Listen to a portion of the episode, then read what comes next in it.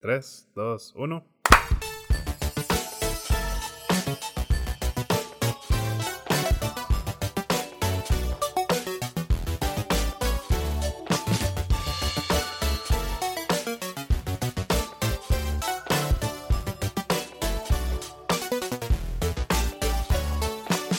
Bienvenidos a un episodio más de Juegos de Manos. Soy su anfitrión Henry y conmigo, como siempre, mi confitrión Ayan. Hola. Y esta vez se me ocurrió hacer el inicio diferente porque soy bien malo para hacer introducciones. Sí, fue demasiado, demasiado inesperado la energía que de repente surgió. Hemos estado hablando como durante cinco minutos y de repente, bienvenidos, damas y caballeros.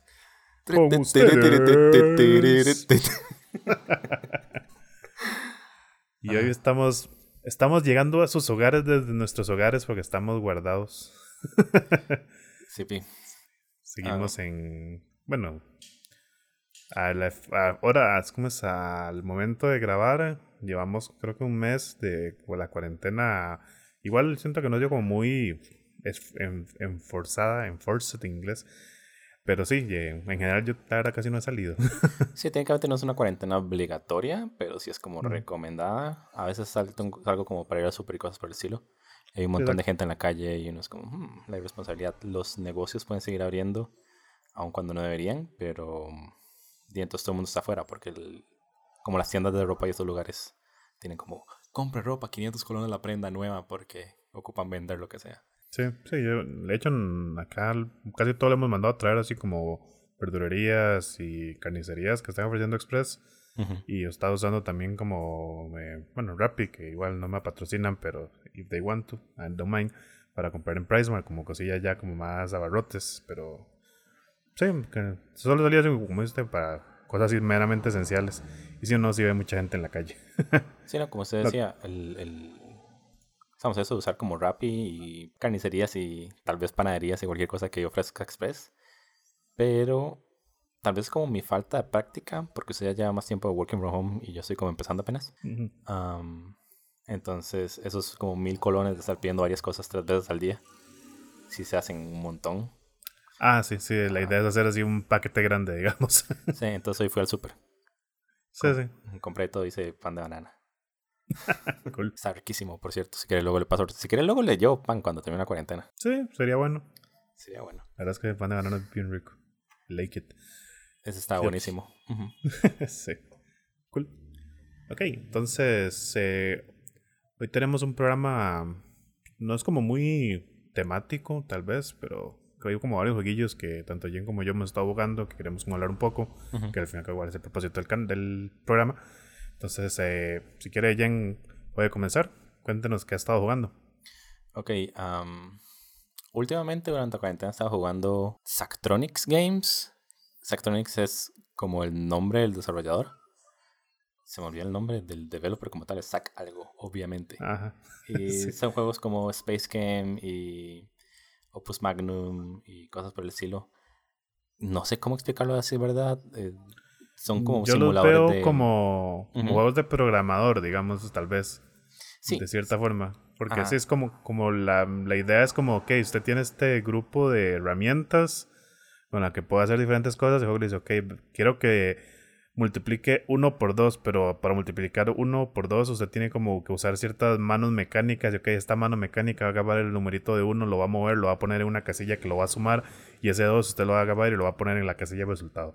Es como una, como una forma ahí como muy visual, tal vez de programar, usando como drag and drop, eh, bueno, arrastrando las cosas en la pantalla, bueno, al menos en los que yo he jugado de, esta gente, de este Mac.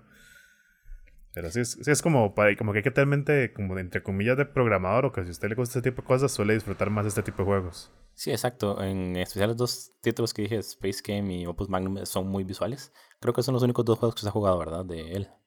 De ellos. Sí. Que había. Hay uno que es como X-Link o algo así, ¿no? Ah. Ese no es eh, no creo que, no referencia no es de él, pero hay uno que se llama Exapunks, pero son los demás juegos como Exapunks. Hay uno que es como de... Sí, no, Exapunks lo tengo y no lo he jugado, de hecho. Hay uno que es como una calculadora, como TI, algo por el estilo, y ya son juegos como de programación, programación como tal. Literalmente uno está aprendiendo a programar como en Lua mientras lo juega. y si no me equivoco, el más reciente es Molex que también es como más visual.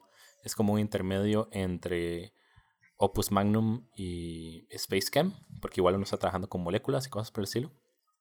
Pero imagínense que, es, que, la, que el tablero es un hexágono y en cada esquina el hexágono tiene como seis láseres y en el medio está la molécula. Entonces uno le dice a un láser como el láser de la izquierda arriba. dispare y la molécula que a la que golpee con el láser a que gire de 60 grados a la derecha, digamos, o a favor del reloj o en contra del reloj. Entonces, como este híbrido entre Space Game y Opus Magnum. Opus Magnum literalmente es como el, como el más accesible, como el más fácil de entrar a los juegos de Sactronics. Los demás, como si son súper de programador. pero Molex Synthex tiene como ese término medio que es visual, lo suficientemente visual para no ser tan cansado como estar leyendo, por ejemplo, Exapunks. A usted, usted es como un hacker en el futuro y le dicen Ah, ok, quiero las medicinas para que no se muera. Cuestan 20 mil dólares y el tipo es como no tengo un 5. Entonces alguien le dice como robo el banco y yo le doy. Somos cada que usted me hackee algo, yo le doy como una de sus pastillas. Entonces uno es como que se está pagando eso. Mm, Pero como es en el futuro y esto distópico, entonces hay una revista que uno debería imprimir o la puede leer en PDF mientras juega. Y tiene como todas las instrucciones y todas las líneas y todo lo que, como cómo escribir este código. Entonces es como es ese nivel de juegos que no solo está como aprendiendo a programar como en Human Resources Machine. Ajá. Ah, que es otro juego de la gente que hizo World of Goo. Sí. Sino que no, no solo como tan visual, sino que literalmente uno tiene que tener un manual de programación. sí.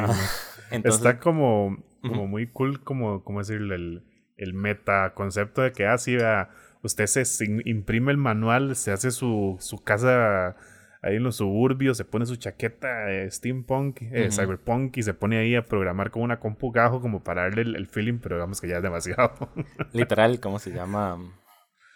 En Exapunks uno tiene como un Game Boy que tiene como su propio lenguaje de programación aparte, digamos. Entonces usted aparte quiere como, como derivar el lenguaje que ya está usando en el juego para como su tiempo libre dentro del juego. Ese es ese nivel como de meta aprendizaje. Sí, que uno es como para ese punto, mejor no sé, me siento a aprender Python, digamos. Literal. Ah, tienen otro juego que se llama Shenzhen IO que uno trabaja. Es un tipo que es como eh, la historia en el, en el juego. Uno está jugando como un tipo que es este programador gringo y de repente es como, no, yo quiero hacer cosas físicas. Entonces va a Shenzhen, Shenzhen en China, a, allá a trabajar en fábricas. Okay. Y entonces también uno debería imprimir o lo puede usar en PDF de nuevo. un manual que son como más de 40 páginas. Como recomiendan que uno lo imprima como un ampo y el tipo de separadores que uno tiene que, que usar, todo es por el estilo. Entonces, si usted está programando para una cámara, tiene como cierto lenguaje. Si está programando para otro equipo, tiene como ciertas opciones. pero como está en China, hay páginas que nada bien en chino. Es como aprenda. aprenda a hackear el lenguaje también.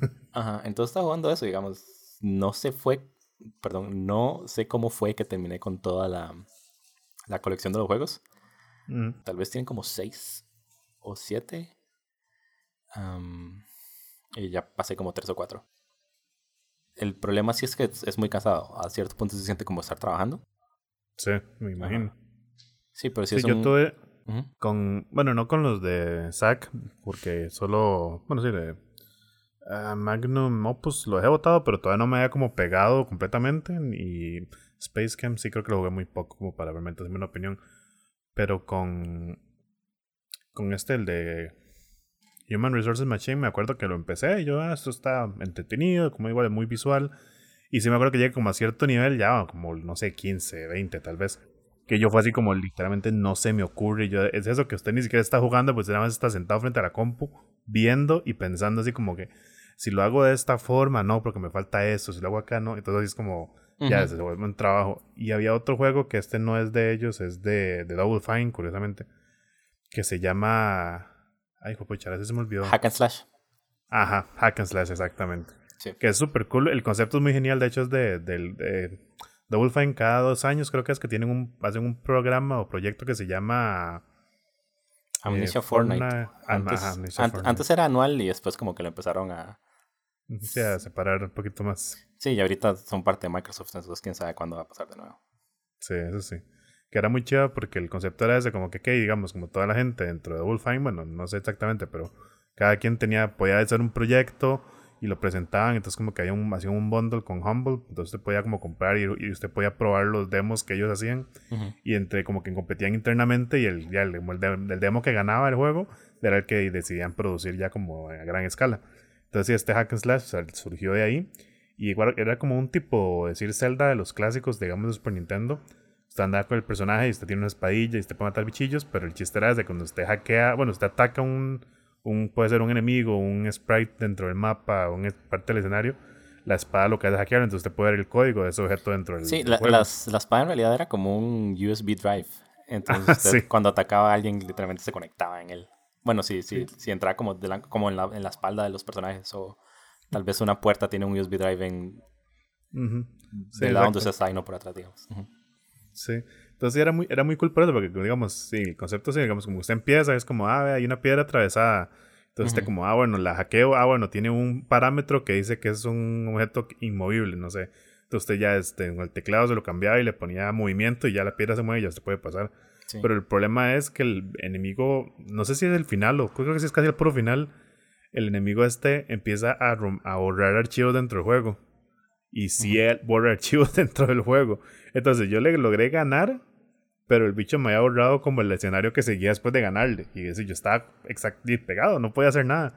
Tuve que así como igual buscar en internet y es como de sí, le borré el archivo este.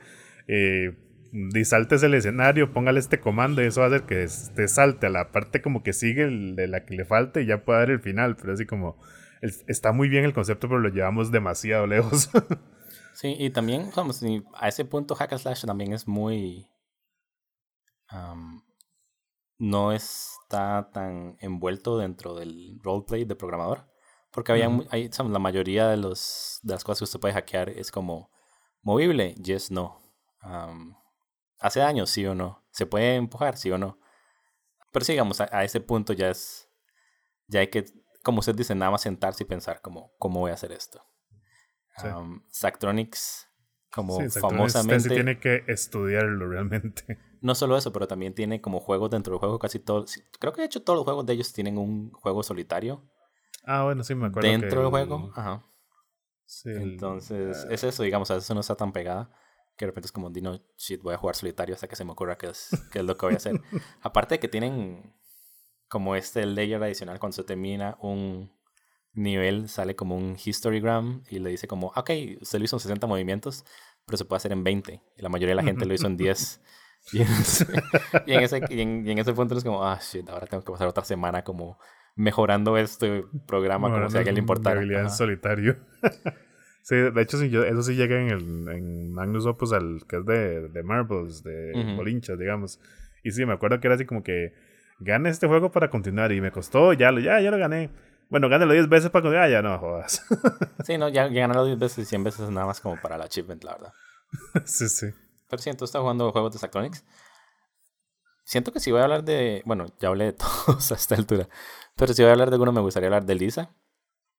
Que es un. Nice, un visual novel. Una novela gráfica. Que sacaron, que es raro porque de todos los juegos de son de programador y es como el chiste de ellos. Elisa trata sobre una programadora que hace, no sé, cuatro o tres años o algo por el estilo, ayudó a programar como este sistema de psicología que es como una aplicación y usted le dice sus problemas y ella le contesta y usted se siente mejor con, usted mismo. pero en el juego hay, hay, como varias compañías que tienen el mismo software similar. La compañía en la que ella trabajó ahora no ofrecen directamente como la aplicación, sino que usted va a una oficina como si fuera una psicóloga y la psicóloga tiene unos lentes y la computadora le dice qué decir entonces usted puede como usar la aplicación, pero con ese como tacto humano. Sin embargo, los se llaman proxies, las personas que están haciendo ese trabajo como de intermediario. Sí, exacto, es un proxy entre el programa y usted, en verdad. Ajá, exacto. Entonces los proxies no pueden decir nada nuevo, o sea, no se pueden salir del script de los despiden. Ah, entonces esta muchacha, por motivos, hace tres años salió antes de que lanzaran el programa como al público. Y ahora regresa como un proxy para saber qué pasó con ese programa que ella desarrolló, digamos. Y se trata más como esta discusión de qué es lo moralmente correcto para hacer, como con esta clase de información. Hay una línea que me gusta un montón, que ella dice, bueno, uno de los programadores nuevos se hace amigo de ella. Y el programador le pregunta como qué es lo correcto para mí. Ah, porque si, lanzamos este programa, si empezamos a vender toda la información que tenemos sobre las personas, ah, va a abrir como mucho más potencial para el software, digamos. La idea es que cuando usted está hablando, cuando usted está tratando con las personas psicológicamente a través de una aplicación, esa aplicación eventualmente va a poder a través de toda la información que recupera como sobre patrones emocionales y cómo actuar en público, aparte de la interacción de ah, detectar la voz de las personas. La idea es que eventualmente va a poder generarse como una inteligencia artificial súper avanzada. Entonces el ingeniero actual, el programador actual, le pregunta a ella como, ¿qué, es lo correcto? ¿Se quería en mi lugar? y ella le dice, el problema no es qué es lo que sería, el problema es ponerse en una posición en la que una persona piense que está bien vender la data porque nada más es data. Como decir, esto nada son datos de alguien, pero no estoy diciendo de quién en el momento en el cual se separa a las personas de lo que ellas son, digamos como de esa información personal de ellos, se pone en disponibilidad un montón de agresiones de repente. Ah, entonces como una discusión muy moral, pero dentro del mundo de Sactronics es como un metajuego, por así decirlo. súper, súper interesante. y es literalmente lo último que nos espera Sactronics. Literalmente, literalmente no sé cómo fue que terminé con todos esos juegos de repente. Ah, pero me alegro como... No, pues está... No, que es...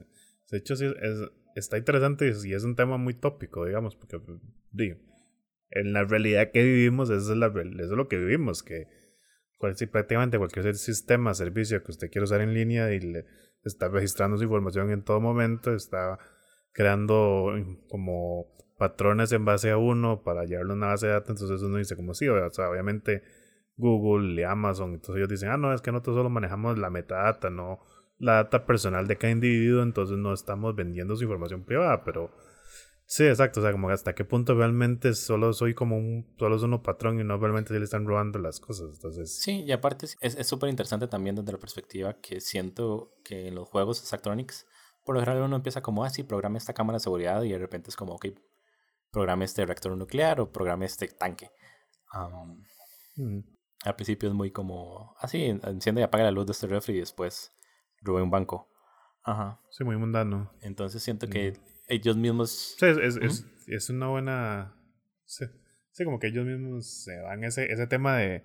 Sí, exacto, la misma tecnología con la que usted está mandándole fotos a su abuelita es la misma tecnología que está usando el gobierno para saber uno que crear armas, exacto invadir un otro pueblo, entonces, bueno, otro país, etcétera. Se siente como que dentro de la compañía, a través de los juegos de ellos, ellos llegaron a esa discusión y de repente en Elisa la ponen como hacia afuera. Como no sabemos cuál es la respuesta y tal vez usted después de jugar este juego no sepa cuál es la respuesta, pero va a tener como una idea más clara de toda esta situación. Yo no soy programadora de, de día, digamos, yo no soy programadora de uh, tengo experiencia con programación, pero nunca nadie me ha pagado como bajo ese título. Correcto. Entonces. Sí, entonces no, tal vez no tenga, no es como que sí, yo, yo mandé código que podría estar haciéndole un daño al mundo, no tiene como esa experiencia, pero fijo muchas personas, eh, digamos. Sí, el... Tengo amigos que son programadores y han jugado el juego me dicen, para mí estos juegos se siente como trabajo. Se siente como que termino el trabajo y después vengo a la casa a jugar un juego de Electronics y es más trabajo. para mí, por el contrario, mi trabajo es súper dead brain y después llego a la casa y es como bueno tener como este challenge. Y cuando digo llego a la casa, quiero decir me cambio de monitor porque estoy trabajando de la casa. sí, correcto. Para mí, que soy cero programadora, poner todos esos temas de repente de una manera muy accesible y no son cosas de las cuales no supiera, digamos, siento que abro comillas, gamers, cierro comillas, una automáticamente está como muy involucrada en toda esa discusión sobre inteligencia artificial y cosas por el estilo, lo quiera o no, uno termina escuchando eso y de repente como entenderlo a un nivel como más, tal vez no más profundo, no es, no es un papel científico, pero un, es eso, como asimilarlo. Como, es como más personal, siento yo, porque sí, no, no, es lo mismo hablar de la inteligencia artificial como, como realmente ya verla de una forma más mecánica, como que si es ves estos chunchitos, todo esto. Y es, como la diferencia de decir como, ah, sí, yo entiendo cómo se hace una casa y después hacer una casa. Y con los juegos de Saturn literalmente es como, ah, sí, yo entiendo qué es lo que los programadores hacen. Usted juega los juegos y es como, ok, ya, ya entiendo qué es lo que los programadores hacen a un nivel muy básico. Y después el juego obviamente presenta como esa cuestión un nivel muy básico. Pero dentro del contexto funciona súper bien. Sí, porque no es lo mismo. Y creo que eso también lo hablamos, de, digamos, como cuando hablamos de Cyberpunk. Que sí, no, es como como si digamos, Cyberpunk es como, uy, sí, a este mundo donde las corporaciones eh, tienen control de la gente y son más importantes que los gobiernos. Y es como decía, es una bonita fantasía, pero como, como que no sé, que usted un juego lo obligue a, a realmente como meterse más en este mundo, como decir, ah, vea, ahora sí es cierto, si no paga se va a morir y lo van a desarmar el cuerpo y lo van a vender en pedacitos y probablemente todas sus cosas. Y, entonces como como no, es la misma sensación de cuando usted juega un juego de cualquier tema fantasía, que usted siempre es como, es, está este disconnect de que sí, soy yo, yo soy el que está jugando el juego, en cambio forma en que Zacatronic lo pone usted como en los pies del programador a programar, después ya le presenta estas informaciones, es como, ok, ya tengo como este background de que el programador pasaría por esto y ahora entiendo por qué esto es un conflicto para esta persona, porque ya viví en sus pies, en sus zapatos de una forma más, más parecida, digamos, en, para, para este efecto de esto. Entonces es como, como que sí lo hace más personal. Sí, y, y aparte el, el, la diferencia entre, por ejemplo, con Cyberpunk, la diferencia entre entiendo en general la idea de lo que están haciendo y por qué es malo, pero más bien yo soy como la víctima. ¿Entiendes? Como yo no tengo como control bajo la situación. Yo me imagino que los programadores tienen control bajo la situación, mientras que en este juego en Elisa es como ni siquiera los programadores tienen control de la situación, ni siquiera como el CEO de la compañía tiene control de la situación como todo es como una red tan compleja de mercado y, ideas. Y, sí, sí, es la burocracia. Y nada más la emoción de saber que tal vez algún día va a poder crear como la primera inteligencia, inteligencia artificial como compleja. Somos, es entendible. Es, Y ya le digo, siento que si yo hubiera jugado ese juego como independientemente hubiera sido bueno, pero aparte jugarlo después de jugar todos los juegos de Sactronics, el desarrollador dice que no tiene nada, que no están relacionados, que no son como parte del mismo universo en ninguno de los juegos pero se siente como una conclusión lógica. Sí, es que es, como, como cuando la gente habla de las secuelas espirituales, digamos, usted sabe que no es del mismo mundo, pero como mecánicamente son tan similares, en su mente va, a, los asocia, digamos, usted, sabe que está en, está en la misma cosa. entonces sí, el Sactronics es lo que está jugando. ¿Usted qué está jugando? He estado jugando lo mismo que he estado jugando todas las personas que han estado guardadas en Animal Crossing. Que fue vacilón porque no pensaba en realidad comprarlo. Porque había jugado Animal Crossing en GameCube, ¿verdad? Hace un montón de tiempo atrás. Y no me había gustado, porque también es eso. Yo venía a jugar Harvest Moon, que es muy similar, ¿verdad? Usted está en una granja, ok, tiene que sembrar matitas cuando ya florecen los frutos, te los vende, con esa pata y se compra una gallinita, y ahí va como, como ese es, ese es el como el enganche del juego, como usted, como que, uy, cada vez voy a comprar más cosas y voy a comprar, voy a tener, comprar más cosas que me generen más plata para comprar más cosas. Y Animal Crossing es el mismo loop, pero de una forma distinta, porque Animal Crossing más bien es como, bueno, en el caso es de New Horizons, que es el que acaba de salir para Switch hace unas dos semanas, creo, en marzo, ya le digo, acá lo tengo, 20 eh, de marzo. En esta es como que, ok, usted, por alguna razón, su personaje decidió que eh, irse de vacaciones a una isla, entonces como el paquete vacacional que ofrece Tom Nook. Que es así como que, ok, sí, ustedes le, regalamos un teléfono, le regalamos su tienda de campaña y ahora usted vive aquí. Que pues, son, vacaciones el paquete vacacional suena como entonces, el esquema en el cual uno se ha enredado con Tom Nook. Exacto. así lo enganchan a uno. Entonces usted piensa es como, bueno, para pagarme el paquete, este tiene que usar unas millas que son como unos puntos ahí adicionales a la plata. Entonces ya usted lo paga, es como, ah, bueno, ya, ya pago las millas, todo bien.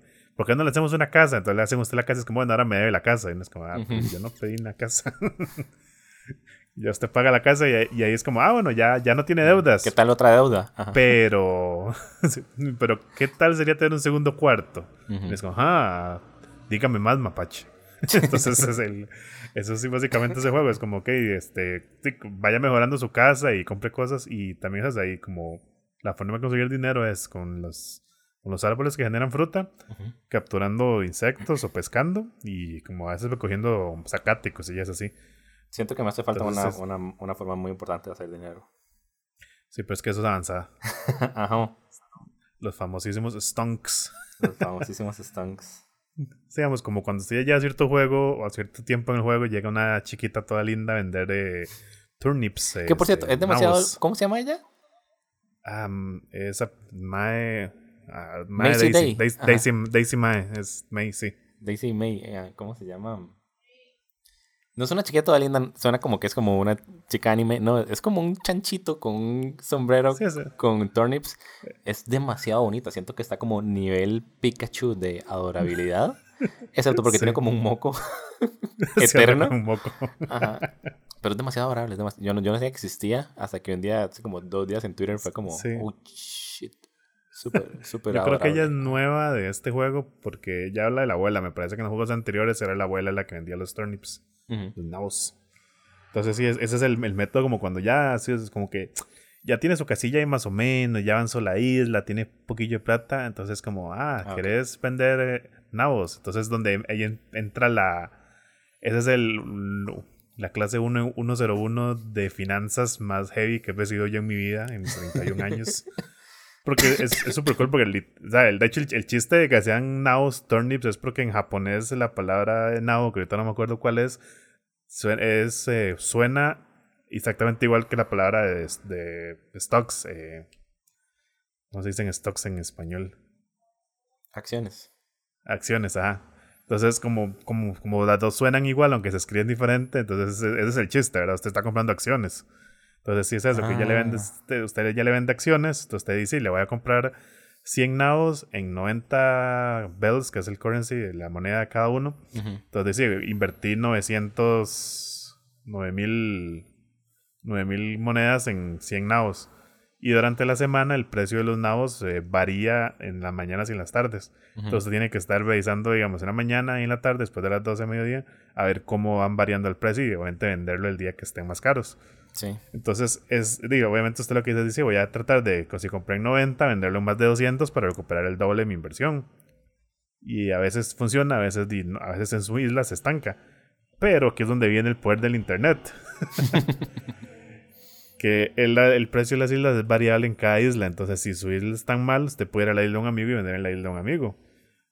Entonces, la gente, siendo el, Internet es como la cosa más genial y la cosa más asquerosa del mundo al mismo tiempo. El Internet siendo lo más capitalista que existe, pero a la vez lo más comunista que existe. Todo el mundo es amigo cuando se trata de ganar dinero. Exacto. No, y todo es un negocio, porque entonces, ¿qué pasó? Que la gente creó una página donde usted llega y hace como ah, mira, mi tienda están vendiendo los, los turnips muy caros, voy a ayudarle a la gente, digamos, tal vez usted pensó. Entonces usted en esta página, usted publica como el código único de su isla, bueno, es un código temporal que el juego le da, para que la gente se conecte a su isla. Y, el Dodo Code, ajá, Y vayan y vendan ahí, entonces digo, todo bien, ¿verdad? Pero la gente es como, eh, no, digamos, si yo me voy a sentar todo el día frente a mi Switch a dejar que la gente entre venda y se vaya, yo quiero un algo a cambio. Y no, está bien. Pero entonces usted que la gente... voluntaria obligatoria. Exacto. Entonces, si la gente hace eso, como, hey, donenme algo. Yo, ok, yo he entrado en islas y es como, sí, sí, tome, le regalo. Y saqué dos millones vendiendo, le regalo cien mil. Es justo, ¿verdad? Ajá. Y dice uno. Hay gente que los ven, que le cobra usted como un cuarto de la inversión. Es como, ahí no, déjenme 500 mil y, y, obviamente el juego no tiene una forma como de evitar que usted lo haga. Entonces la gente hace laberintos donde se atraviesan el personaje como para que usted no pueda pasar hasta que no le suelte la plata. El muñeco no lo deja usted pasar. Entonces uno es como, la gente es, increíble. O sea, agarramos este jueguito todo lindo de bichitos ahí, adelándole a los animalitos y capturando insectos y lo hicieron así todo el mega negocio donde ya hay un, un secondary market, un mercado secundario donde la gente vende ítems para la casa y los cambian como por... Eh, hay unos tiquetes dentro del juego que se llaman Bell Tickets, que es como para ir a islas eh, al azar son como islas autogeneradas del juego. Y en esas islas usted se puede topar a personajes como invitarlos a su isla. Entonces la gente los está usando como si fueran eh, gachas, digamos, de los juegos estos de, ah. de cajas. Entonces la gente hace eso, como dice, es el tiquetes. Ajá, son como decir lootbox sin, sin gastar plata de verdad. Entonces la gente convirtió los tiquetes estos como en gachas, en, en lootboxes para que la gente los use e intente encontrar el, el villager, el, el, vecino que, que, quieren en su juego. Entonces, como, como, ¿por porque la gente hace esto? Es, demasiado. literalmente, sea, de hecho, ya la semana pasada fue que realmente hice así como me metí full en los stocks porque ocupaba terminar de pagar la casa. Esas son las típicas frases que usted las saca de, contexto y son demasiado graciosas. No, no, pero, pero ¿sabe que es como regresándonos a lo primero que usted dijo? al principio usted no estaba muy seguro sobre si quería jugar Animal Crossing porque venía a jugar Harvest Moon. Sí, porque ah. Harvest Moon es un es como, es como el mismo concepto. Es lo que iba a decir, digamos eso que están como vendiendo loot boxes, como el chance de encontrar como el personaje que usted quiere en su casa y todo esto, como de repente usted quiere, a usted lo bloquean de entrar a la isla, es porque en Harvest Moon usted hace todo eso con los animales. O Harvest Moon es un farming game, es un juego de granja que tiene como elementos de simulación social. Y después está como Stardew Valley, que está como en el, en el puro medio, que es como, si hay granja, pero también tiene simulación social. Animal Crossing solo tiene simulación social y entonces las personas literalmente es la granja. Así es como yo lo veo, porque todo el mundo de repente me dice como, hey, ven a la casa y, como en Twitter. Amigos que tienen Switch, amigos que tienen Animal Crossing, de repente es como, hey, ese es mi friend, que agrégueme. Y yo así como, no tengo Switch, bitch. pero... pero, pero de repente no hay personas que es como, hey, sí, agrégueme y llegan a la casa, pero traiga tanto. Vamos, este es el costo de, de mi visita. como, a menos que sea como Elijah Wood, Elijah Wood, que de repente fue a visitar casas y la gente era como, oh, el screenshot es todo lo que ocupo. Ah, sí, de hecho. Ah, la mayoría de la gente está haciendo eso, inclusive con los amigos, que es como, ah, sí, venga, me visita, yo le doy esto, pero a cambio ocupo que usted me dé algo. Casi nadie, son muy poquita de la gente que yo he visto en Twitter, que como usted dice, es el 99% de la gente en Twitter que está jugando ese juego. Como todo el mundo que está en la casa lo está jugando. Exacto. el, el, todo el mundo está eh, esperando algo a cambio. Y es que también es como el, Y es que, digamos, eh, eh, tiene sentido porque el juego está hecho para eso, porque en todas las... Usted no tiene como acceso a todos los ítems que existen en el juego, sino que tiene como que o encontrar las recetas para usted hacerlos con craft, crafteándolos en el juego, o en la tienda y cada día cambia el stock de ítems a la venta, o puede que alguno de sus vecinos le regale un ítem, o ahí se está presentando globitos con regalos que también dejan cosas. Entonces es, todo es al azar, todo eso usted está a la merced del, de que el juego le quiera dar ítems. El otro día fui a la casa de un amigo de Amalia, ¿verdad? Mi, nuestra co-host que ahorita no está. Ajá. Sí, sí está, pero está fuera de alcance, me imagino. sí. Entonces fue así como que ella me dice, hey, vea, este, mi amigo tienen, está vendiendo el tele en la, en la isla de él y yo, deme el código, ocupo comprarme ese tele porque yo no tengo tele. No, creo que fue. Entonces uno dice, y uno entiende que eh, la idea de esto es eso, para fomentar a que así, tenga amigos que están jugando el juego, para que entre todos se compartan los ítems y se envíen regalitos y todo, y eh, funciona, es muy, es como muy chida. Tal vez porque yo nunca he jugado este tipo de juegos así tan sociales en ese aspecto, y más ahorita mucha gente lo está jugando, es como, por ejemplo, yo en Twitter, los que me siguen en Twitter, ajá, arroba argenserie.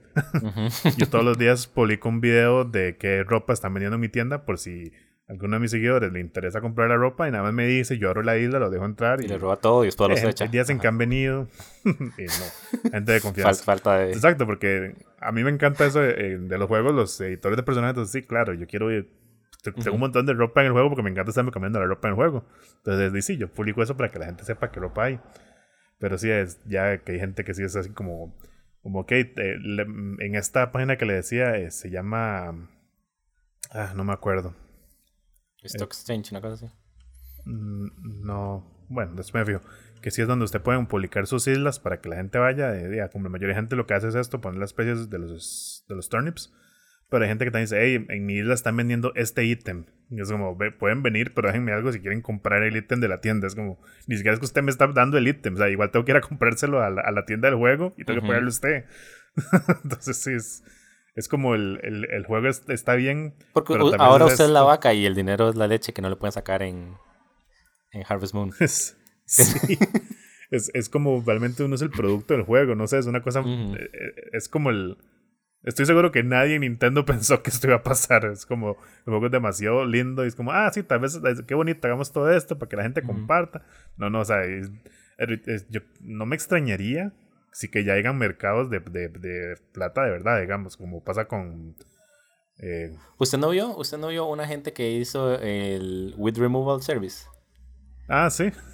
que, bueno, no es, no es plata, ¿verdad? Pero literalmente los contratan exclusivamente para que usted vaya a la para que ellos vayan a su isla y quiten como la mala hierba.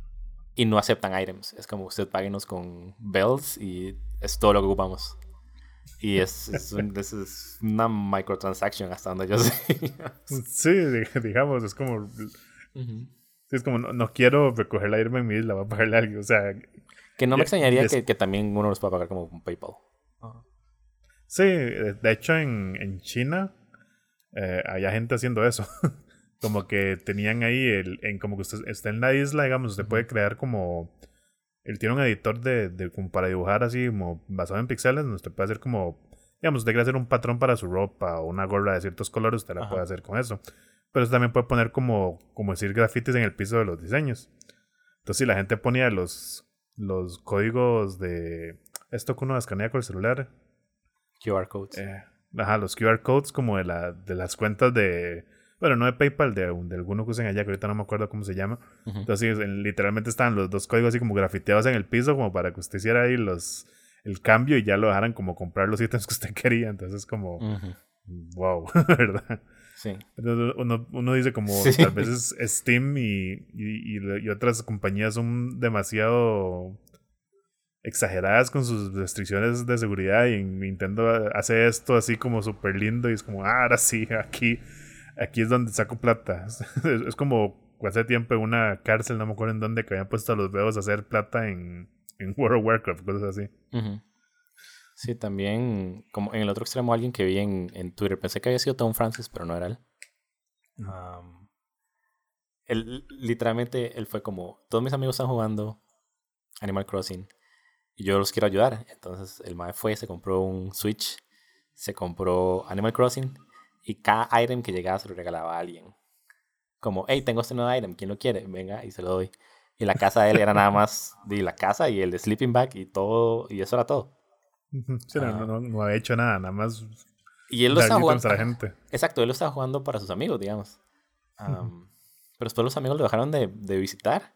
Y el tipo no entendía por qué. Y aparentemente los amigos fue como, ¿cuál es el chiste de su isla si no tiene nada? Entonces también como el comunismo extremo hizo que el más se quedara sin amigos, digamos. es, es, como el juego más inesperadamente capitalista del mundo. Sí, y siento que usted puede hacer como un montón de... Hay como un montón de estudios social de em, eh, behavior. Eh, como interacciones sociales, digamos. Sí, exacto. Bueno, porque, por ejemplo, creo que las primeras semanas, que mucha gente, y claramente por toda la cuestión del coronavirus, no pudieron Hubo una, por ejemplo, una pareja que no se pudo casar, entonces literalmente le hicieron una boda dentro de Animal Crossing. Ah, sí. Y es como, wow, eso está muy cool. Pero ah, ahí, no, ahí no para la cosa. El otro día vi un video donde hay unas personas que están jugando Survival, el juego este reality show de, ah, ¿sí? de, bueno, que existía antes, no sé si todavía existirá, pero sí están jugando Survival de todas las semanas en un Twitch stream ahí en Animal Crossing. Entonces igual les hacen como juegos y el que pierde dice y sacan uno de la isla. Eh, no, no, el que, gana se queda con el, con el símbolo de inmunidad. Y estos votan entre ah, los que perdieron para ver quién saca. Sí, correcto. y había otro que están jugando de, de Price is Right. El precio, precio, precio justo, creo que se llama en español ese programa. Entonces igual tienen ahí como todas las maletas, así como ponen un montón de maletas y un montón de cosas como para simular el, el escenario y tienen como hay cámaras de, un ítem que es una cámara grande, así como cámaras puestas para que parezca, o sea, es, increíble. Y sí, como que me invita gente, da igual como por el... Supongo que hacer su, tener su filtro como para no invitar a cualquiera, pero sí, invitan gente a la isla y la persona concursa y todo, y tienen ahí como, ahí uno puede tener hasta ocho personas en una isla, entonces está el concursante, el host, y tiene así como otros, otras personas haciendo el papel de las muchachas con la maleta y todo, eso es increíble. Y, esta vez es como lo, lo, la bonito del juego, que es como muy abierto, que se presta para eso, como creo que lo, lo más sencillo que la gente es como que juegan escondido o cosas así, pues uno no ve la creatividad de la gente llegar a hacer ese tipo de cosas, es como, hay todo un análisis de mercado, análisis de, de cómo la gente, de interacción social, hay toda una cuestión también de... Hace, hace un par de, semanas un, un, par de amigos sacaron un, como un mix de Final Fantasy VII. Ajá. Y, y fue como, hey, quien se quiere llegar a la isla, voy a hacer como un show. Todo el es cool, como me va a llegar. Todo puede llegar como ocho personas. Entonces fue como, Dino, lo voy a montar en, el Twitch stream y él es full time DJ. Ah, ok. Ah, entonces fui y me ah, fijé en Grimecraft. Sí, Clark. he visto como pantallazo, no he visto como el video. Sí, el, el... fue eso, digamos. Hace años había un website que se llamaba SPF 420 y era como un, literalmente era una página con un tiny chat y, le decían como a DJs, hey, lléguense. Y siento que fue como la primera, como la primera versión de lo que eventualmente se convirtió como en Twitch Music, que la gente va y toca en vivo. Ah, pero después en, en Animal Crossing, el, el, primer stream de Clark fue nada más de Grimecraft, lo pueden seguir en Twitch, Grimecraft, Twitter, Grimecraft, I don't know. el, primer, el primer stream de él fue como, dice, este es mi cuarto y, tengo como el turntable y luces y cosas por el estilo. Y el que quiera llegar, llegue. Y la última vez, no sé si fue la semana pasada o ayer, porque todos los días son iguales. Durante la cuarentena todos los días son iguales. con la opción esa de hacer terraforming y cambiar la tierra y poner cataratas y y ahora es como Lollapalooza, digamos. Es como un escenario como de 30 por 30. Ah, que de alguna manera se siente como inclusive más cercano que verlo a tocar en vivo, porque cuando uno, está, cuando, cuando uno lo ve tocar en vivo es como así, ah, es, a través de la pantalla, es un webcam. Sí. Pero de repente hay como gente corriendo alrededor de él y gente bailando ahí durante 30 minutos estripando el botón del, del Magic Wand para cambiarse de ropa y es como... Ajá, es, es, es un nivel de interacción social muy, interesante y que una persona más inteligente que yo podría, como usted dice, estudiar y, y aprender ah, algo de las personas.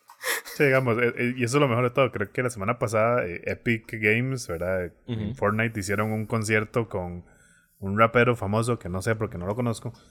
Y es como, wow, es el evento, como, como decir, como el crossover entre música y videojuegos más importante y tuvo una audiencia, la mayor audiencia que ha tenido Fortnite. Es como, eso está muy cool, pero hay gente haciendo DJ en Animal Crossing, o sea. sí, pero también, también es, ese concierto en Fortnite fue literalmente como fuera de este mundo. Ah, sí. Uno, fue Travis Scott, el rapero. Ah, ok. Y fueron 27 millones de jugadores. Obviamente, la manera que funciona Fortnite son 100. 100 por cuarto. Ajá. Ajá. Entonces, como que. Estamos a ver, estaba ahí, no importa. Pero... pero sí, es 10 la diferencia entre, como yo le digo, uh, Grindcraft fue, hizo como su escenario y lo que usted quiera. Solo puede tener 8 personas más, no sé, 4.000 personas en Twitch. O infinitas personas en Twitch, pero solo 8 personas en, en como el mismo mapa, en la misma isla.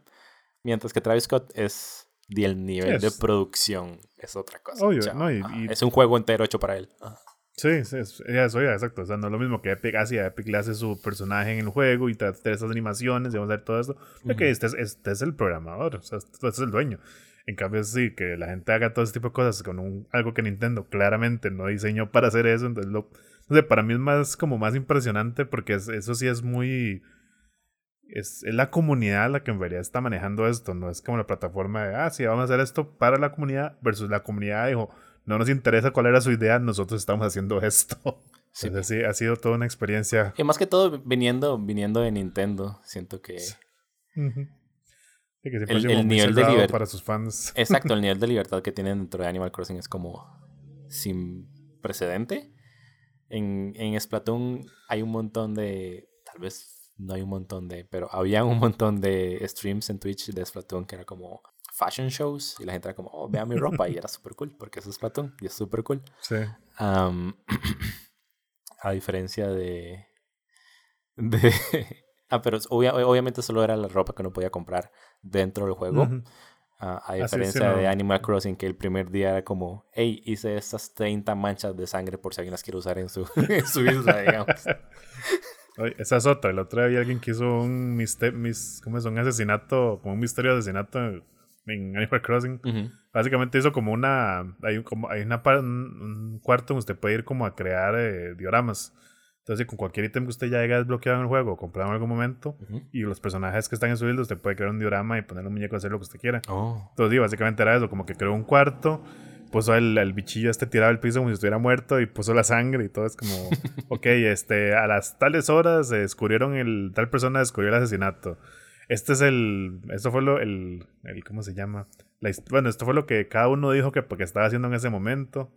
Eh, este es el mapa de la isla, de tal y tal. Ok, a ver, el que me diga quién es el asesino, no sé, le regalo algo o something.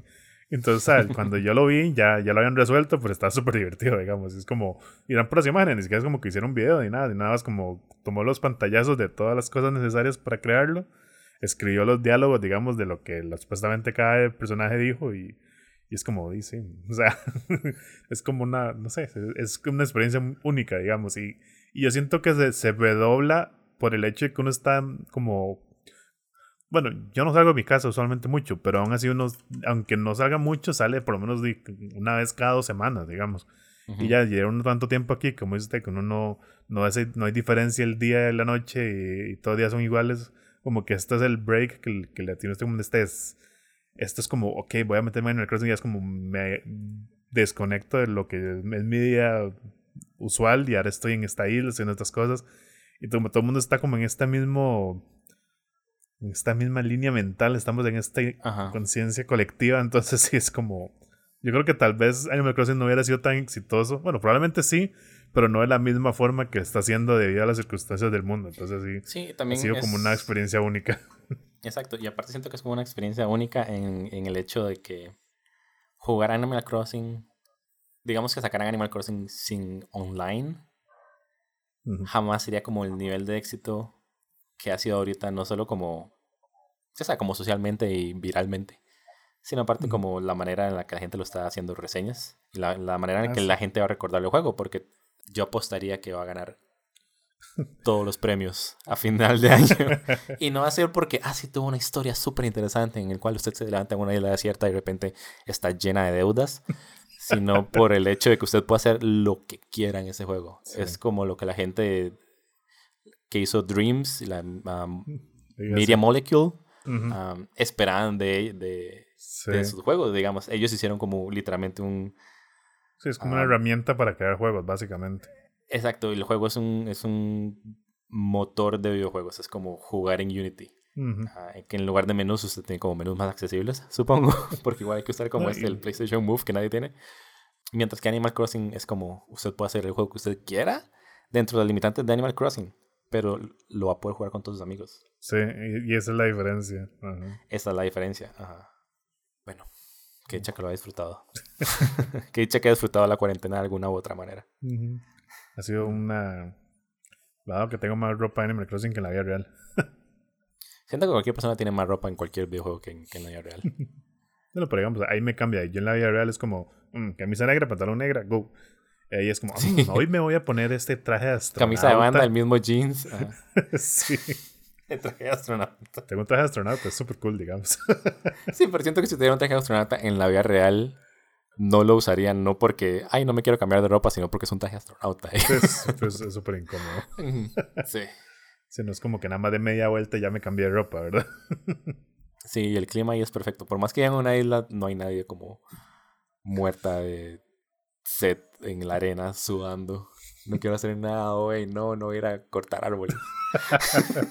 Sí, y, eso es tal vez tema para otro juego, pero ¿por qué hacer labores manuales en los videojuegos es tan entretenido?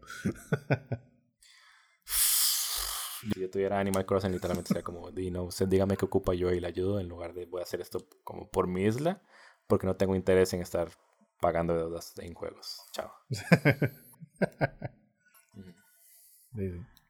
Sí, sí. ¿Alguna recomendación sientes ya? Mm, una recomendación.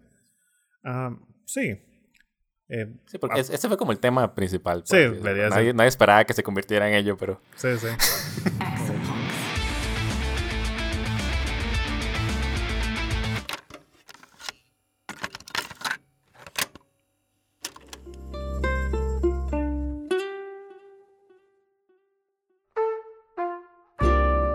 a empezar pasando algunas recomendaciones para terminar. Eh, rápidamente, uh, si les gustan los juegos de mesa, a mí me gustan los juegos de mesa. Jen también, creo. Sí.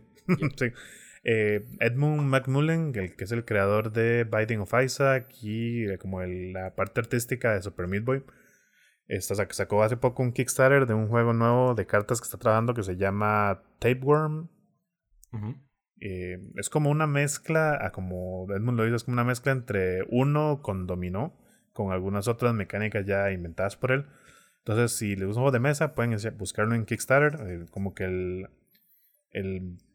¿Cómo se llama? el costo más bajo de entrada, digamos, si usted quiere como una copia física del juego, son como 20 dólares, digamos, 12 mil pesos. Y bueno, envío y todas esas cuestiones. Y hay como. Sí, sí, algo así.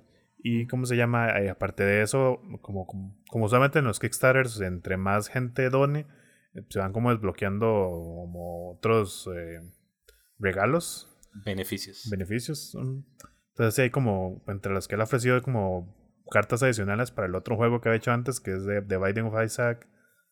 Binding of Isaac, eh, Four Swords. Four Souls, perdón. Entonces, así como, dice, si, si, le, gustaron alguno de esos, igual tiene una opción de. Ya tuvo juego previo. Sí, igual está ofreciendo la opción de, de adquirir el Binding of Isaac, el juego de cartas de este.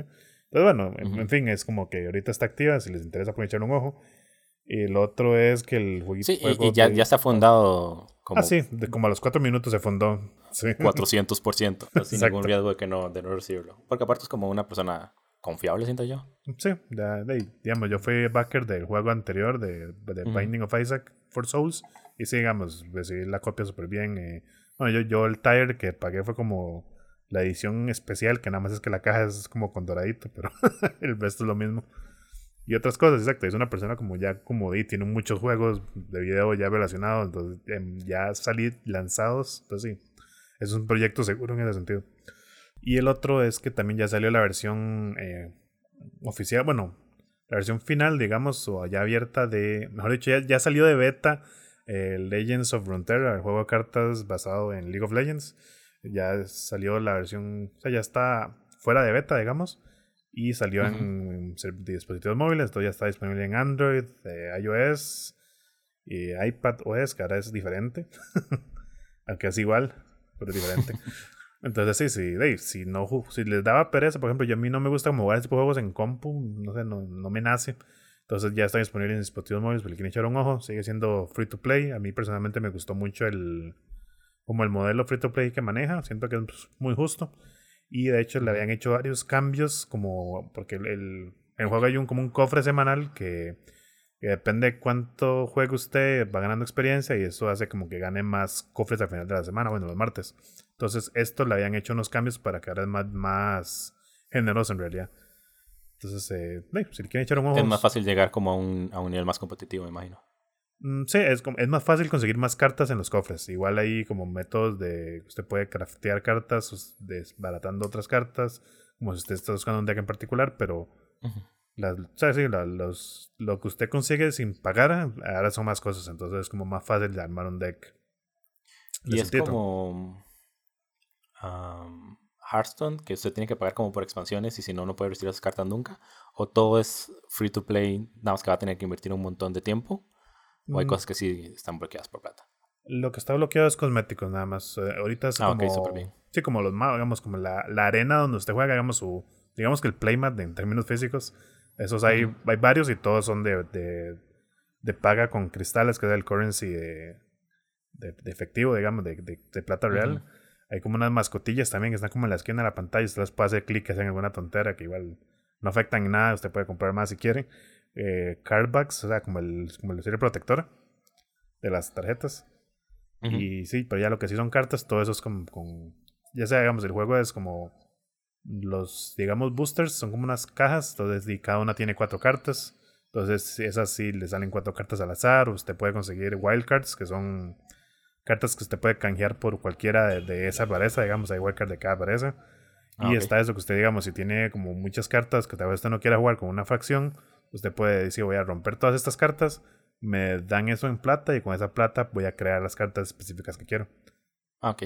Entonces, sí, en realidad usted puede comprar como wildcards con, con efectivo, pero sí es como... Sí, pero mm, solo, solo acelera el proceso. Sí, exacto. No es que es... Ah, perfecto. Sí, sí. Y el, el, juego tiene un modo que es... Siento que es lo que más me gusta, que es como un, en draft, es lo que se le conoce como en Magic y todo esto, que es de que, que usted juega, no juega con un deck creado por usted, sino que el juego le dice, ok, escoja un personaje de estos tres héroes y después de eso usted como que le van tirando diferentes como grupos de tres cartas, entonces como que de esas tres cartas escoja una. Tiene que hacer, eso varias veces y con las cartas que usted escoge, ese va a ser el deck que va a usar. Entonces usted juega contra otra persona que obviamente hizo lo mismo y si usted gana la primera partida, ok, este, le puede agregar un segundo héroe a su deck, escoja uno de estos tres. Y ahí como cada cierto, cada vez que usted gane, va como le van haciendo cambios, como ok, puede meter esta carta o puede cambiar esta que ya tenía en el deck, se la puedo ofrecer esta otra nueva. Entonces como que usted va, a, conforme usted va ganando, va modificando el deck. Y igual, entre más victorias tenga, y al final le dan más, más cofres y más cartas de, de, por la victoria. Entonces sí, eso es una de las ventajas de que si usted, que eso lo bajaron, porque antes usted tenía como que llegar a nivel 10, que si tomaba como decir, ok, todos los días voy a jugar para lograr llegar a nivel 10 a final de la semana, le dan un token gratis para jugar en este modo. Pero ahora eso lo produjeron como a nivel 3, entonces era súper fácil. Puede hacer por lo menos un draft por semana fijo. Ok. Entonces sí, ahí está la, la recomendación. A mí, como le digo, es, me gusta mucho. Que he jugado, que he jugado Magic casi que toda mi vida. Yu-Gi-Oh! Y, e intenté jugar Hearthstone y no me gustó. Este League of Legends me ha gustado bastante, entonces ahí queda la recomendación. Ok, ah, yo tengo tres recomendaciones divididas en su nivel de lectura, supongo. Ah, Entonces la primera sería si usted no sabe leer del todo. perfecta para Henry. De hecho, de hecho se lo habló usted porque usted fue quien me lo recomendó. O creo que usted lo puso como o algo por el estilo. Siento que me basuría sin ah. darme cuenta. Sí, creo que usted iba a decir justo eso, digamos. no, no. Pero la primera es Let's Build, let's build a... Ah, let's, go build a... sí, Let's go build a... Puntos suspensivos. Sí, el link va a estar en la descripción del podcast. o al menos el nombre, no sé si Spotify deja poner links. El post poner en Twitter va a estar en todas partes el link. Ah, y es, es, es, es, un juego que usted tiene que jugar en una computadora porque corre dentro de Itch. Creo que también lo puedes cargar, pero no lo he cargado, no me he fijado. y tiene un daily, tiene una opción de free building y es un juego de Lego. El, cierto que la mejor parte de ese juego no solo es como tener la opción de Lego. La vez pasada usted y yo hablamos mientras jugamos D&D, creo, o algo por el estilo que si es como súper limitado. Las opciones para mover las piezas no existen. Usted tiene que girar el tablero entero cada que quiera girar una pieza a 90 grados. en la variedad de piezas son como 30 piezas y usted puede construir lo que quiera en ese espacio. Mm. Ah, pero con el daily es, yo voy a construir, sabemos el, juego le dice, el día de hoy construya un cementerio, construya un picnic, construya un robot ah. y Sí, usted solo puede usar 20 eh, piezas máximas para construir, hacer lo que usted vaya a construir, digamos. Exacto, y, y, pero no se trata solo como el juego, como sí hay 20 piezas y sí es, ese es el tema que todo el mundo tiene que hacer.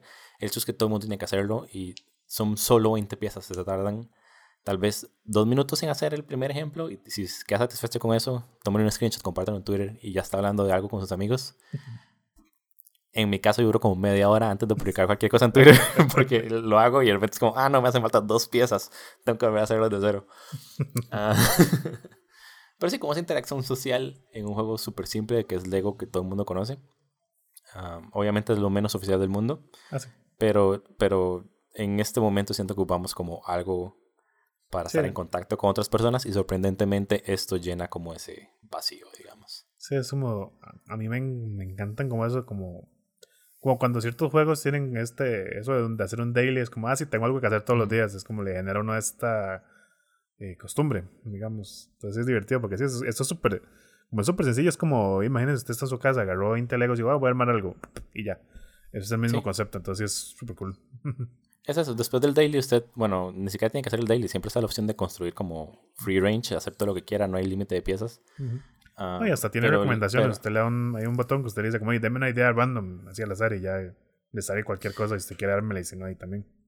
Sí, pero no, para mí el atractivo del juego es el daily, como saber que usted y yo construimos lo mismo y ver qué diferencia hicimos si es como solo a Henry se le hubiera ocurrido hacerlo de esta manera, digamos. sí. Después, ya como un, toque más difícil en el nivel de literatura que se ocupa tener, Bad North. Bad North es un roguelike y si han jugado FTL, es como la misma transición del lado izquierdo al lado derecho del mapa, en el que dependiendo hacia qué punto en el mapa usted se desea mover, ah, va a ir desbloqueando como más opciones o otras opciones van a estar como fuera de su alcance. Ah, pero no se trata de tener una nave, se trata de que usted es un grupo de vikingos. Uh, ¿Cómo se relación con Assassin's Creed, por cierto? Assassin's Creed. Ah, pero usted tiene un grupo de vikingos. Al principio son dos pelotones ah, de nueve vikingos. Y tiene que ir defendiendo islas o tiene que ir... Sí, tiene que estar defendiendo islas. Entonces va moviéndose de isla en isla. eventualmente consiguen más grupos hasta tener un máximo de cuatro. Y cada grupo puede ser o tener espadas y escudos, tener arcos o tener lanzas. Y es, el, es como un juego de estrategia, ah, como un Tactics. Como Final Fantasy Tactics, ¿cuál es el género de eso? Mm, RPG táctico, de hecho. Ok, es un RPG táctico entonces. Tactical ah, RPG. En el cual usted puede usar hasta cuatro pelotones por isla. Mm. Pero si usted tiene más de cuatro pelotones, puede mandar uno, dos, tres o cuatro a otra isla en el mismo turno. Entonces usted puede usted tiene que estar como manejando dónde poner los pelotones y dónde ah, poner a cuatro y dónde mandar a menos gente. Todo eso por el estilo. No solo porque eso va como ir desbloqueando el mapa, sino porque cada isla tiene como niveles de dificultad distintos. Y es un roguelike. Entonces usted se muere, usted se muere desde el principio. como cada 20 islas o algo por el estilo, hay un checkpoint. Así que tal vez es como más manejable que la mayoría de los roguelikes. Pero igual, si usted se muere 19 islas si le falta una isla para el checkpoint y se muere, chao, es súper frustrante. Sí. Ah, ¿qué es lo bueno de esos juegos, Es lo bueno. no, no, no, fan, no era fan, pero me, como, tal vez la parte táctica me recuerda a, Under, ¿cómo es? No, Into the Bridge. Um, son mapas más grandes. Mm, sí, obviamente cualquier cosa es un mapa más grande que Into the Bridge, que es como bueno, 5 sí. Um, pero sí, digamos, como el movimiento de las, de las unidades, sí se parece mucho a Into the Bridge. en Into the Bridge se tiene como, bueno, cada unidad tiene como especiales o como ciertos tipos de golpes que ellos pueden hacer. Aquí siempre hacer como o gente con arcos o gente con espadas o gente con lanzas y pueden tener hasta un máximo de... Creo que solo hay un especial por clase y esos son los personajes que uno juega. Los enemigos llegan por bote, entonces usted tiene que estar girando las las unidades alrededor del mapa, a diferencia de Into the Bridge que salen desde la tierra, entonces usted sabe como por dónde vienen y usted puede estar bloqueando. Ah, aquí usted tiene que estar girando siempre, siempre, siempre, siempre. Ah, en las islas, ah, yo no he completado el juego, pero digamos 30, 40 islas dentro. Es de, somos, uno llega a puntos que es como, voy a dejar que esa gente nada más entre. Voy a crear un, un como un, un punto, como un bottleneck. Ajá, un cuello de un cuello de botella a mitad de la isla. Tal vez voy a perder un par de casas que no puedo defender. Ah, pero si dejo que esta casa se queme, entonces al menos puedo defender esas dos, mientras estas otras cuatro embarcaciones van a estar como bien. Voy a poder mm. defenderme acerca de ellas, digamos. Entonces dice, voy a, dejar que un bote entre en lugar de cinco. Sí. sí, es, es, interesante porque tiene como distintos niveles de, de micromanagement Primero está como el del mapa, que es como saber hacia dónde voy. Uno puede ver el mapa hacia adelante como nueve islas, algo por decirlo. Se va, desbloqueando conforme uno avanza. Entonces está como ese, ese nivel de decisión, como me quiero ir a este lugar que tengo más resources que luego puedo utilizar para subir el nivel de mi batallón, o me voy por ese lugar donde puedo encontrar un batallón, pero entonces voy a terminar con dos batallones nivel 1. y después dentro de la partida está el nivel normal de un juego táctico, ya sabes dónde mover mis unidades, cómo atacar, cómo defender y el, el, la circulación dentro de la isla, digamos, cada isla tiene como puentes y casas y montañas, cosas por el estilo, uno puede subir algunas, uno no puede pasar por otras. Y como ese, ese otro, ese tercer nivel de, de navegación, siento que es como lo más, tal vez no interesante, pero sí tal vez es lo que más disfruté de, de Bad North. Mm. Y sí, esa es mi recomendación, nivel 2. Mm, suena cool. Después lo pruebo como para jugarlo dos horas y decir, ah, cochinada, y ya haberlo atado. Fijo está como en iPad o algo por el estilo. Es el juego más. Tiene como esa estética muy mobile. Ajá. Entonces, fijo está en mm, iPad. Vamos a buscarlo. Continúe. Y después, mi tercera recomendación, ya que usted mencionó un juego de mesa. Usted por un lado mencionó Kickstarter y hay que dar dinero y hay que esperar mucho tiempo. Y después se me olvidó que él había pagado por esto. ¿Y quién es Edmund Macmillan? Ah, pero eso es la mejor parte de ah. Kickstarter. Cuando usted le dicen, hey, su paquete está listo. yo, ¿qué paquete? Yo compré ¿Sabe cuál es la mejor parte de mi recomendación? Que usted tiene que esperar cero, tiene que pagar cero. Y está disponible ya. Y es Print and Play. hace como una semana la gente de Shut Up and Sit Down, Queens, que antes trabajaba para Rock Paper Shotgun, hizo un video acerca de Print and Play. Yo estaba jugando Print and Play juegos desde hace tres años y es lo mejor del mundo. Literalmente hay un foro que se llama Board Game Geek donde la gente hace competencias ah, para diseñar juegos de mesa para una persona que ponen en línea para que usted imprima. Es el PDF y son seis páginas. Lo más que yo, somos el juego más grande que yo, que yo impreso son seis páginas. Ah, hay algunos juegos que son como un juego de cartas, entonces hay que imprimir como 14 páginas y después lo corta y queda como un deck de cartas. Pero uno, es gratis. Dos, son buenísimos. tal vez el 20% de esos juegos, tal vez menos, pero siento que el 20% de los juegos que al menos yo he jugado terminan siendo como versiones físicas que la gente va y paga como ya por tener pues una versión súper bonita. y son gratis. Y tardan, se tarda dos minutos en imprimirlo y después lo juega tal vez seis horas, tal vez dos meses. No me acuerdo cuál fue el juego que jugué hace como un par de años que era como un... O sea, no me acuerdo el nombre de ningún juego. Porque literalmente usted lo imprime, lo juega y yo soy la peor persona del mundo y siempre como que se mojan y nada más se me olvida que existían. y sí, chao, digamos. Juegos de cartas one one, póngale protectores a las cartas. Pero es que no lo está imprimiendo en papel bond, digamos. No, sí, sí, es un como una cartulina opalina, nada por el estilo. Que hay juegos tan buenos que yo digo, tal vez sí tuve que haber invertido más como en eso porque me hubiera gustado tener, todavía tenerlos en especial ahorita que no puedo salir a ningún lugar. Hay juegos que literalmente usted lo juega una vez y algunos juegos son más como tiro un dado que le salió, pongo una X aquí y de repente usted tiene como toda su historia y es como, ah, ok, entonces hay un boss que usted que hace, tira un dado, se murió, chao, y si lo llenó con un lapicero es una estupidez y ya no puedo volver a jugarlo.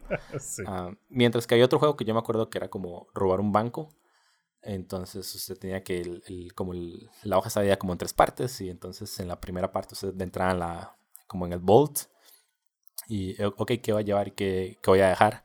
y dependiendo de lo que usted llevaba o qué es lo que dejaba, entonces ya moviendo a distintas páginas, a distintas partes de la misma página, que era puro texto, pero a la vez está como circulando este mapa en la página. Ah, entonces era como, ok, entonces va a ir a la oficina del manager del banco o voy a ir a, voy a intentar salir. Pero si intenta salir y tiene como mucho peso, la policía va a llegar antes de que se salga. Y así, digamos, y de repente cada partido duran 40 minutos y una como son cinco habitaciones, ¿cómo es esto posible? y es eso, digamos, está jugando por su cuenta literalmente los puedo jugar como yo lo que he hecho con el 98% de estos juegos. Ah, es nada más de antes de dormirme, si tengo la hoja a mano y tengo el teléfono en la otra mano y voy tirando dados en el teléfono. Ah, y ni siquiera lo voy llenando con, con, con, lápiz, nada más voy como haciendo marcas con la uña en la hoja y es como, dice, esto fue lo que pasó. Y al día siguiente se me olvida dónde está la hoja y después tres meses está bajo la cama llena de tierra y la boté. Porque son gratis, no cuestan nada y son súper buenos. Mm. Entonces, literal, esos... el, como el... La competencia se llama Solitaire Print and Contest. Mm. y hay como cinco años de competencia ya. ¿Cuántos? Desde 2013. Entonces, 2013, 2014, 2015 siete años. Usted puede contar mejor que yo. no hace falta que raje. Ah, pero obviamente, digamos, son juegos que el. Sí, que van a tener en inglés. Ah, bueno. sí, sí. No, que, como no son juegos como tan probados que, que tienen sus problemillas, obviamente.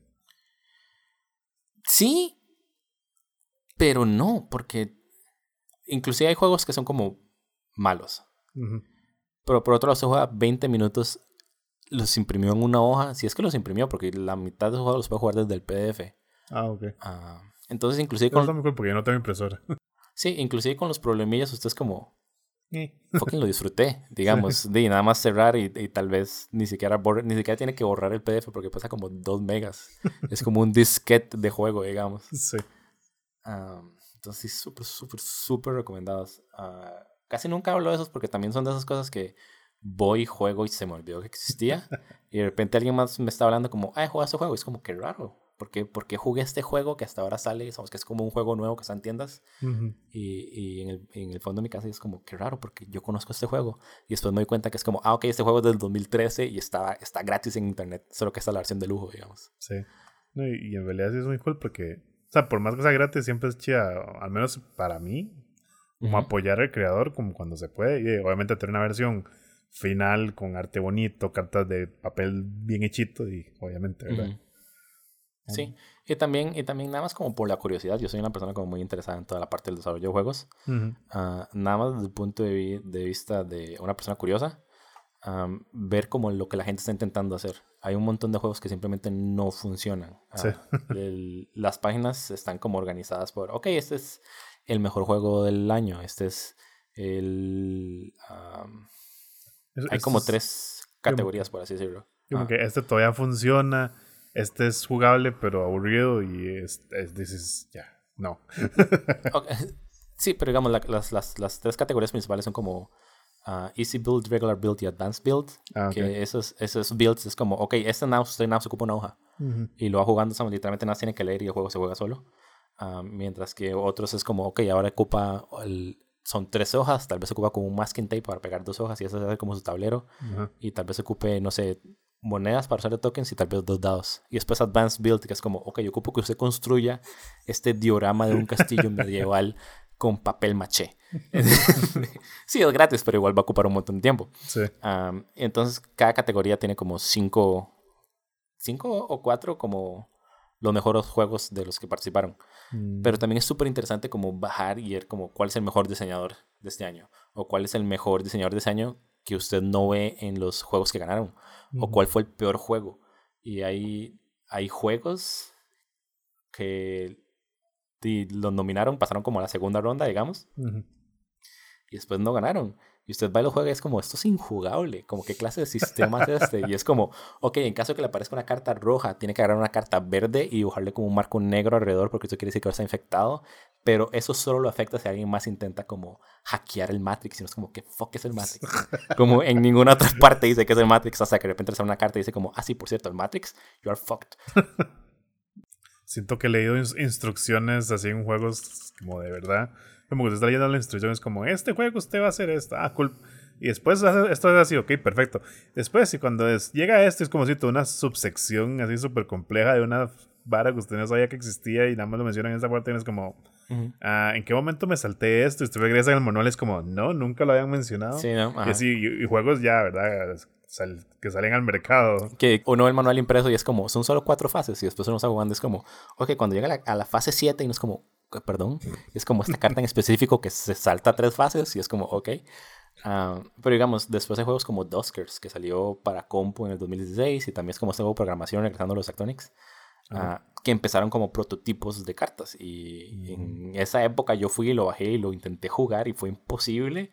fue como, no entiendo qué es esto. Y después el, el, el diseñador, la gente está Misfit Addicts, fue e hizo el juego digital. Y como la interacción es tan completamente distinta a un juego de mesa que jamás lo entendería como un juego de mesa, pero después de haber jugado como ya el juego finalizado en la compu y regresarme al juego de cartas es como, ya entendí, soy un idiota, digamos, el problema soy yo.